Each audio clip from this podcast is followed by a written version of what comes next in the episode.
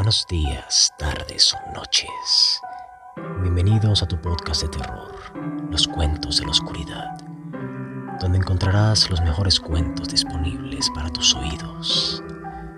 Escúchalos antes de dormir, si te atreves.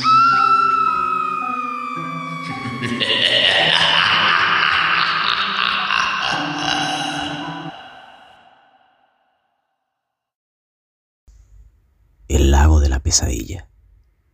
H.P. Lovecraft.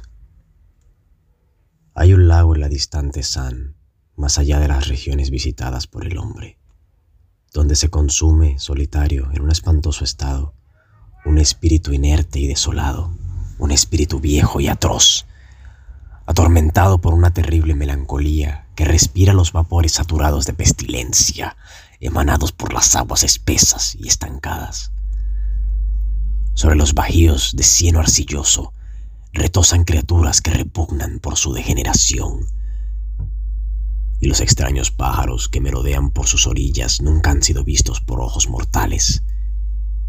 Durante el día luce un sol crepuscular sobre áreas cristalinas que nadie ha contemplado.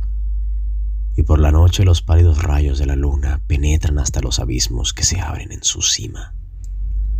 Solo las pesadillas han podido revelar qué escenas tienen lugar bajo estos rayos, qué visiones demasiado ancestrales para la mirada humana yacen sumergidas en su noche sin fin, pues en aquellas profundidades solo deambulan las sombras de una raza silenciosa.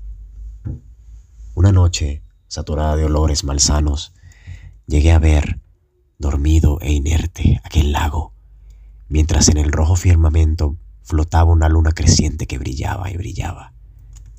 Pude contemplar la extensión pantanosa de las márgenes y las criaturas ponzoñosas deslizándose en las ciénagas, lagartos y serpientes convulsos y agonizantes, cuervos y vampiros descomponiéndose y también volando sobre los cadáveres, necrófagos que se alimentaban de sus restos. Y mientras la temible luna se levantaba en lo alto, ahuyentando a las estrellas de los confines del cielo, vi que las oscuras aguas del lago se iluminaban hasta que aparecieron en el fondo las criaturas del abismo. Más abajo, a una profundidad inconcebible, brillaron las torres de una ciudad olvidada. Vi domos opacos y paredes mugosas, aguas cubiertas de algas y salones desiertos. Vi templos desolados, bóvedas de espanto y calles que habían perdido su esplendor. Y en medio de aquel escenario vi aparecer una horda ambulante de sombras informes, una horda maligna que se agitaba ejecutando lo que parecía ser una danza siniestra en torno a unos crepúsculos viscosos, cerca de un sendero jamás hollado. Un remolino surgió de aquellas tumbas, quebrando el reposo de las aguas dormidas mientras las sombras letales de la superficie aullaban al rostro sardónico de la luna.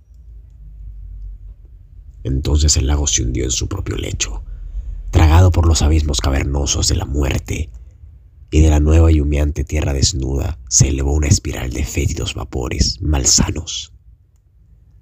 Sobre la ciudad, casi al descubierto, revoloteaban las monstruosas sombras danzantes cuando de pronto abrieron con repentino estruendo las lápidas de los sepulcros. No oí oído, escuchado. Ningún oído ha escuchado, ninguna lengua ha contado el horror innombrable que a continuación sobrevino. Vi ese lago, esa luna retorcida, esa ciudad y de las criaturas que moraban en ella. Y al despertarme, rogué que en aquella orilla nunca más volviera a hundirse el lago de la pesadilla.